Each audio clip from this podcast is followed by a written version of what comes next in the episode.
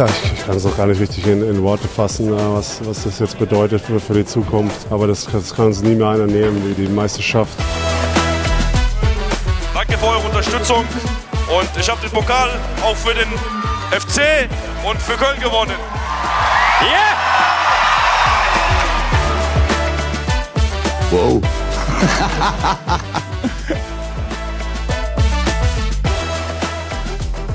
Hi Leute, herzlich willkommen bei Sportinho am Donnerstag, dem 1.2. und somit am Tag der Transfer-Deadline für die Bundesliga.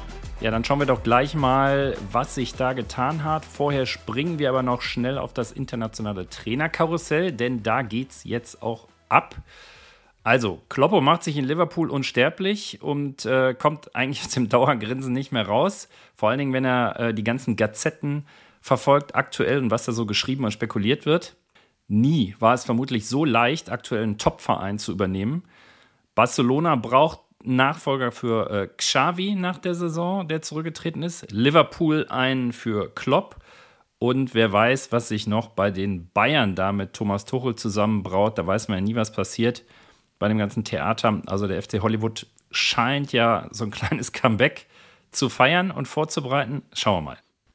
In Leverkusen dürfte man jedenfalls etwas feuchte Hände bekommen, denn erstens möchte man sicher nicht einen der besten Trainer der Welt verlieren. Das wird sich aber vermutlich kaum verhindern lassen. Zweitens könnte das den Meisterschaftskampf äh, natürlich nochmal tangieren, wenn da Unruhe aufkommt. Und drittens hat das gegebenenfalls ja auch noch Einfluss auf den Verbleib von Spielern wie Wirtz oder Grimaldo, die ihre Zukunft ähm, von Alonso auch abhängig gemacht haben. Und so Aussagen wie von Xabi Alonso, dass er sehr glücklich und zufrieden mit Mannschaft und Verein sei und nicht wisse, was die Zukunft brächte, lassen natürlich aufhorchen. Das hat man schon dutzende Weise erlebt. Und wann immer solche Sätze fallen, ist der Abschied eigentlich schon sehr nah, würde ich sagen. Und wer würde eigentlich besser als Alonso nach Liverpool passen? Der ist Trainer Shootingstar des Jahres und wurde schon als Liverpool-Spieler äh, damals vergöttert in der Saison 2004, 2005. Ähm, hat er, glaube ich, da gestartet oder ist er da hingewechselt und hat direkt in der ersten Saison die Champions League gewonnen und ich glaube im Finale sogar das 3-3 gemacht. Und bei einer Vertragsverlängerung im Sommer in Leverkusen wurde ihm ja bereits versprochen, dass wenn ein Top-Verein oder ein Top-Angebot anklopft, er gegen Ablöse dann natürlich, die nicht festgeschrieben ist, gehen kann. Vor allem bei Angeboten seiner Ex-Clubs Liverpool, Real Madrid oder Bayern München. Also für mich ist da eigentlich ein Haken dran. Ähm, ich glaube, das wissen sie auch in Leverkusen. Vermutlich bereiten sie das gerade vor. Auch Nagelsmann scheint äh, übrigens im Gespräch bei Liverpool zu sein, berichtet zumindest die Sportbild. Hat ja nur Vertrag bis zur EM und wäre dann zu haben. Und ähm, ja, Nagelsmann natürlich auch so ein Typ, der, glaube ich, das Vereinsleben braucht, also täglich auf dem Trainingsplatz zu stehen. Der nimmt jetzt die EM mit und in, äh, weiß ich nicht, 20 bis 30 Jahren kann er dann immer noch mal Nationaltrainer werden. Flick übrigens ebenso im äh, erweiterten Kreis bei Liverpool, so hört man. Das ist für mich ehrlich gesagt schwer vorstellbar nach der All or Nothing Doku. Ich habe es in einer der letzten Folgen schon gesagt. Ich glaube, das ist absolut kein Fit für so einen professionell geführten Club wie Liverpool da gibt es halt äh, in Sachen Teamansprache und People's Management ja kaum größeren Unterschied als äh, zu Kloppo.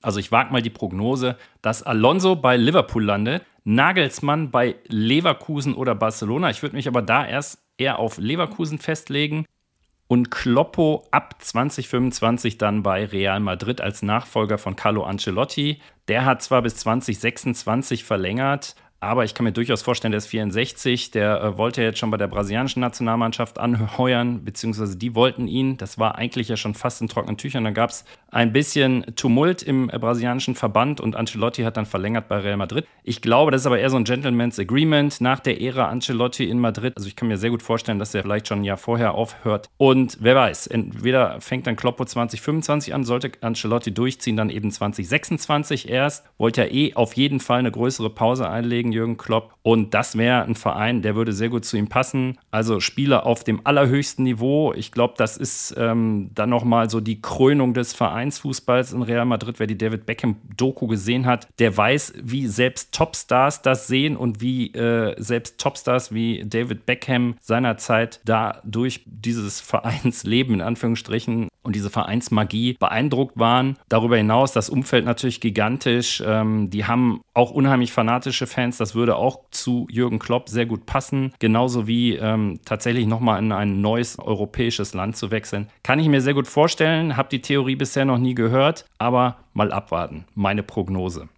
Fragt sich dann halt nur, wer den vermaledeiten Bundestrainerjob äh, letztendlich übernimmt vielleicht ja wieder so eine klassische DFB-Entscheidung aus den eigenen Reihen mit Stefan Kunz oder so ähnlich. Fände ich natürlich nicht so prickelnd. Ähm, ich glaube, davon hatten wir einfach zu viel in den letzten Jahren und Dekaden, muss man ja schon sagen. Das muss jetzt nicht mehr sein. Also ich hoffe, dass ich da kolossal falsch liege und Kloppe irgendwie noch als Bundestrainer zu gewinnen ist nach seinem Break. Interesse hatte er sogar 2023 schon mal grundsätzlich bekundet. Damit hätte der DFB dann auch direkt mal sein Imageproblem gelöst und zwar ad hoc. Und äh, wir hätten gute Gründe, uns auf die WM 2026 in Mexiko, Kanada und USA zu freuen. Also die Hoffnung stirbt zuletzt. Es bleibt spannend. Schauen wir mal, was sich da in den nächsten Monaten oder gegebenenfalls Jahren tut. Apropos internationaler Fußball. Fußball in Anführungsstrichen würde ich sagen, denn wir gehen kurz nach Saudi-Arabien. Also keine Saudi-Gaudi mehr für die Stars. Wir blicken auf die saudi-arabische Pro League das Spiel von Ex-Liverpool-Kapitän Henderson, Al-Etifak gegen Al-Riyad, fand ja vor ganzen 696 Zuschauern statt. Deshalb geht auch der Hohn und Sportinho der Woche an die saudi-arabische Pro League. Also da bröckelt so allmählich das Star-Aufkommen und mittlerweile hat Henderson nach einem halben Jahr seinen Vertrag aufgelöst und bei Ajax Amsterdam angeheuert und äh, hat mittlerweile auch von einem Fehler gesprochen. Ex-Man City-Abwehrspieler Laporte hat auch geäußert, dass er von seinem äh, Club Al-Nasser, der Club übrigens von Ronaldo, äh, enttäuscht sei und auch bei Benzema zeichnet sich eine Rückkehr nach Europa schon ab. Also Angeblich zu schwaches Leistungsniveau, keine Zuschauer, zu viele Staus und fehlende Freizeitmöglichkeiten seien die Gründe. Nein, wirklich. Wer hätte das ahnen können? Also, okay. Nächstes Thema ist die Sendezeit nun wirklich nicht wert. Da sende ich doch lieber 60 Sekunden Stille beim nächsten Mal. Also, Saudi-Arabische League abhaken. Kommen wir zur Bundesliga beziehungsweise auch zum DFB-Pokal. Also im DFB-Pokal sorgen ja die Zweitligisten dieses Jahr für Furore und aktuell leider aber auch nur in den Viertelfinals für wenig Begeisterung, fußballerisch zumindest. Und von der angeblich hohen Qualität in der zweiten Liga ist im Moment, finde ich, relativ wenig zu sehen, für neutrale Zuschauer zumindest. Trotzdem natürlich sehr erfreulich und erfrischend, dass die Underdogs aus dem Unterhaus so stark im Wettbewerb vertreten sind. Fortuna Düsseldorf nun im Halbfinale nach Sieg gegen St. Pauli und nach Verlängerung und Elfmeterschießen. Ist an Spannung natürlich kaum zu überbieten. Vom Spielerischen, äh, sagen wir mal so, hatte das noch ganz schön viel Luft nach oben. Aber nach 28 Jahren zum ersten Mal wieder im Halbfinale. Gratulation. Das ist äh, sicherlich für die komplette Fan Landschaft eine Riesennummer. Und da wird sich doch eigentlich ein feines Rhein-Derby in Düsseldorf äh, gegen Gladbach anbieten. Schauen wir mal, wie Gladbach dann nächste Woche abschneidet. Dort steht jedenfalls ähm, auch schon Kaiserslautern, die recht klar mit 3-1 gegen die Hertha gewonnen haben und den Schwung aus dem Schalke-Spiel vom letzten Wochenende mit in den Pokal genommen haben. Die übrigen Viertelfinals dann äh, kommende Woche am Dienstag und Mittwoch mit dem Offen Offensivkracher, hoffentlich zumindest, Leverkusen gegen VfB Stuttgart und dem Favoritenschreck aus Saarbrücken dann gegen Gladbach. Mal gucken, ob sie auch die Gladbacher ärgern können. So, wie gesagt, wir haben heute Deadline Day und da gucken wir uns mal die Deadline Day Deals der Bundesliga an. Also, Nationalspieler Kevin Behrens wechselt von Union Berlin zum VfL Wolfsburg. Sportlich, wie ich finde, zweifelhaft, ähm, tritt Wolfsburg doch aktuell arg auf der Stelle, beziehungsweise macht er Rückschritte, aber vermutlich ziemlich lukrativ für Behrens. Dafür kommt dann äh, Jorbe Vertessen, ein 23-jähriger Belgier vom PSW Eindhoven in die Hauptstadt und soll Union im Angriff verstärken. Brian oder Brian, ich bin mir da noch nicht so ganz sicher. Saragossa wechselt zunächst auf Leihbasis zu den Bayern, die auf die aktuelle Personalmisere reagieren. Der junge Spanier mit 22 Jahren sollte erst im Sommer kommen, aber könnte schon am Wochenende zum Einsatz kommen. Schauen wir mal. Zumindest wird er auf der Bank sitzen, gehe ich mal von aus. Durch die jüngste Verletzung von äh, Kingsley Coman kommt der Flügelstürmer äh, dann bereits eben jetzt. Vertrag läuft dann bis 2029 und die Ablöse dürfte so bei knapp 20 Millionen liegen. So ganz genau ist die Zahl noch nicht raus. Was er kann, wird sich zeigen, kämpft in Spanien mit Granada gerade gegen den Abstieg und hat vor allem durch seinen Doppelpack gegen Barcelona im Oktober für Furore gesorgt. Seitdem hält sich aber die Scorerquote von ihm ja sehr stark in Grenzen, hat nur ein weiteres Tor geschossen und ich bezweifle, dass er in Bayern auf Coman-Niveau sofort helfen kann. Das ist eher Kategorie Perspektivspieler, würde ich sagen. Dazu, wie bereits bekannt, Eric Dyer von Tottenham und Sascha Boy von Galatasaray für die Abwehr. Nicht gerade oberstes Bayern-Regal, wie ich finde. Aber das kann der Bundesliga ja nur recht sein, wenn die Bayern vielleicht noch ein bisschen stolpern und wir hoffentlich mal einen anderen Meister sehen als die Kollegen aus München. Der BVB verliert ein Top-Talent und den Innenverteidiger Henry Blank an Red Bull Salzburg bekommen zwar eine stattliche Ablösung von circa, Ablöse von circa 7 Millionen, aber ich würde sagen, das passt zur aktuellen Transfersituation des BVB. Ich finde das recht unglücklich für die Ansprüche, die man hat in Dortmund. Und wenn man sich die äh, Leistung der aktuellen Innenverteidiger so anschaut, hätte man das Talent un unter allen Umständen halten sollen, denke ich. Oder zumindest eine Laie anstreben sollen äh, mit einer Rückkehroption. Selbst oder gerade weil der U20-Nationalspieler erst ein Bundesligaspiel hat und noch Zeit braucht, aber den ziehen zu lassen, ist aus meiner Sicht recht fahrlässig. Frankfurt rüstet weiter auf mit äh, Hugo Ekitike und holt den 21-jährigen Stürmer vom PSG für auch knapp 20 Millionen inklusive Leihgebühr. Wirkt recht stattlich, die Summe, aber ähm, neben den bekannten England-Verpflichtungen Kalajdzic und äh, Van de Beek, gegebenenfalls der Angriff auf die Champions League-Plätze, da würde ich Frankfurt äh, noch nicht abschreiben und vielleicht spucken die Leipzig und BVB ja noch in die Suppe beim Kampf um den letzten Champions League-Platz. Leverkusen legt im Sturm auch noch einmal nach und zwar auch auf Leihbasis, um die Belastung von äh, Schick entsprechend zu dosieren. Der war ja sehr lange verletzt. Boniface ja auch gerade verletzt und ähm, um hier Schick nicht zu überfordern, physisch oder körperlich, wird jetzt der 31-jährige ähm, Borja Iglesias von Real Betis verpflichtet oder ausgeliehen, wo er in den vergangenen Spielzeiten zwar zweistellig getroffen hat, aber in dieser Saison nicht über vier Startelf-Einsätze hinausgekommen ist. Derweil kehrt Moderhut, ein alter Bekannter, in die Bundesliga zurück und wechselt auf Leihbasis zum VfB.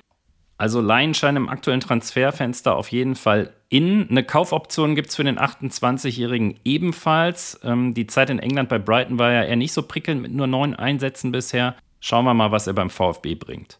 Chris Führig, auch so ein Shootingstar aus der aktuellen Hinrunde, verlängert bis 2028 beim VfB mit Ausstiegsklausel.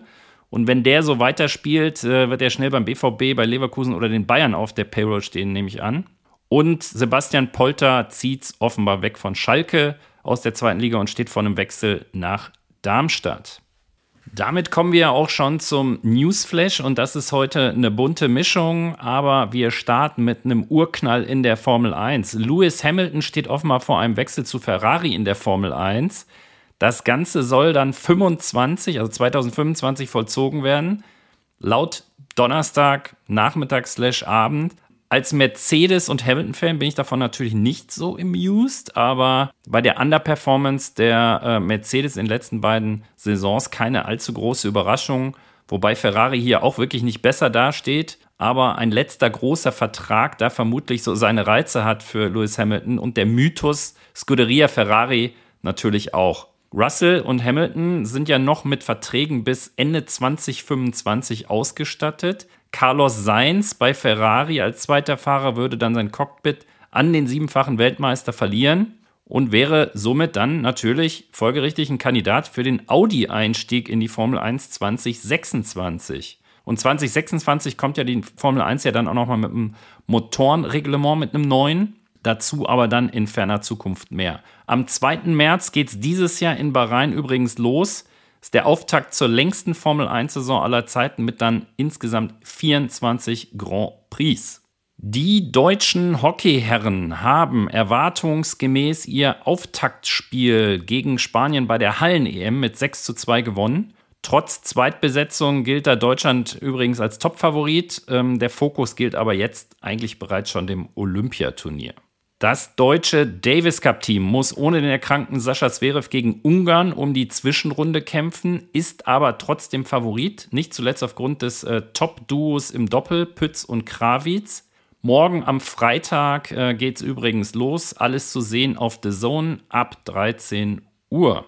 Die Orlando Magic halten weiter Tuchfühlung zu den Playoff-Plätzen und siegen gegen San Antonio 108 zu 98. Nicht zuletzt wegen Franz Wagner, unserem Weltmeister, der im letzten Viertel 10 Punkte eingestreut hat und dieses Jahr seine Stats auch nochmal einmal klar verbessert hat, legt mittlerweile im Schnitt über 20 Punkte auf bei 5,8 Rebounds und 4 Assists. Das sind für den gerade einmal 22-jährigen Deutschen wirklich starke Werte in der NBA. Ähm, weshalb auch der Sportinho der Woche heute an ihn geht. Und weil er nicht abhebt, also wortwörtlich natürlich schon, aber eben nicht im übertragenen Sinne, ähm, macht ihn das eigentlich noch sympathischer. Und da gibt es ja auch ein paar andere Gegenbeispiele. Wir wollen mal keinen Namen nennen. Und nicht wenige Experten prognostizieren ihm daher eine große, wirklich große NBA-Karriere. Wir bleiben da dran. Darüber hinaus hat Daniel Theiss äh, mit den sehr starken Clippers gegen die Washington Wizards gewonnen. Er bleibt dabei aber weitestgehend eher unauffällig. Die Mavs kassieren um Maxi Kleber, aber ohne die beiden Topstars äh, Doncic und Irving eine Klatsche und unterliegen den Timberwolves. Es bleibt dabei, dass die Mavs seit Beginn der Regular Season immer mehr nachlassen und ähm, das ist äh, super schade. Als ähm, einen der Topstars will man natürlich Luka Doncic äh, möglichst weit in den Playoffs sehen. Schauen wir mal, wie das weitergeht. Ja, und unser Weltmeisterschaftskapitän Dennis Schröder in der NBA schlägt sich so durch, würde ich sagen. Ähm, diese Woche gab es einen Sieg äh, der Raptors endlich mal wieder gegen Chicago. Dennis Schröder eigentlich mit einer guten Leistung, 16 Punkte, und äh, 10 Assists. Das kann sich durchaus sehen lassen, aber ich glaube nicht, dass sie noch eine Chance haben, in die Playoffs zu kommen oder eben oder sogar nur in die Pre-Playoffs. Dafür ist der Trend einfach zu schlecht und ähm, es wurden ja auch noch ein paar starke Spieler ähm, sozusagen weggetradet.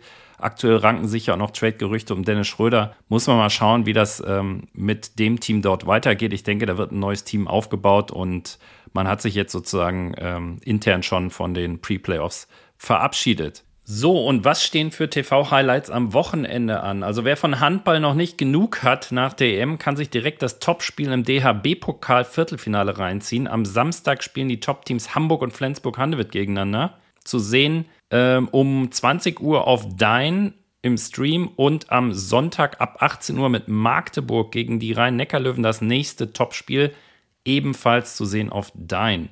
Dazu gibt es dann noch Lübbecke gegen Melsungen und die Füchse aus Berlin gegen Gummersbach. Also ich glaube, da sind wirklich alle deutschen Nationalspieler im Einsatz, ähm, außer Andy the Monster Wolf, der spielt ja in Kielce in Polen. Die Damen haben ihr Ski-Alpin-Heimspiel in Garmisch-Partenkirchen mit Abfahrt am Samstag und Super-G am Sonntag. Die Herren fahren in Chamonix mit zwei Abfahrten am Freitag und am Samstag und vor allem dem Slalom mit unserem DSV-Star Linus Strasser, zweifacher Sieger im Slalom zuletzt. Alles zu sehen bei der ARD oder auf Eurosport. Am Samstag und Sonntag ab 16 Uhr in der ARD dann das Ski-Weltcup-Springen im Tollhaus von Willingen aus dem Sauerland. Und am Sonntag gibt es deutschen Weltmeister-Basketball wieder mal aus der NBA zu sehen mit den Orlando Magic und den Wagner-Brüdern auf The Zone ab 21 Uhr. Bundesliga gibt es natürlich auch noch. Hier mal auf den Klassiker Bayern gegen Gladbach achten. Da lauert ja gerne mal eine Überraschung. Gladbach äh, bekanntlich Angstgegner oder sowas wie der Angstgegner der Bayern. Schauen wir mal. Wäre ja gar nicht so schlecht. So, jetzt bin ich ein wenig stolz, heute endlich mal die 20 Minuten Schallmauer eingehalten zu haben. Und äh, ich wünsche euch ein entspanntes Wochenende und nicht vergessen, auch selbst mal zum Ball oder zum Schläger zu greifen. Danke fürs Reinhören, gerne liken oder weiterempfehlen und bis Montag, Leute. Ciao, ciao.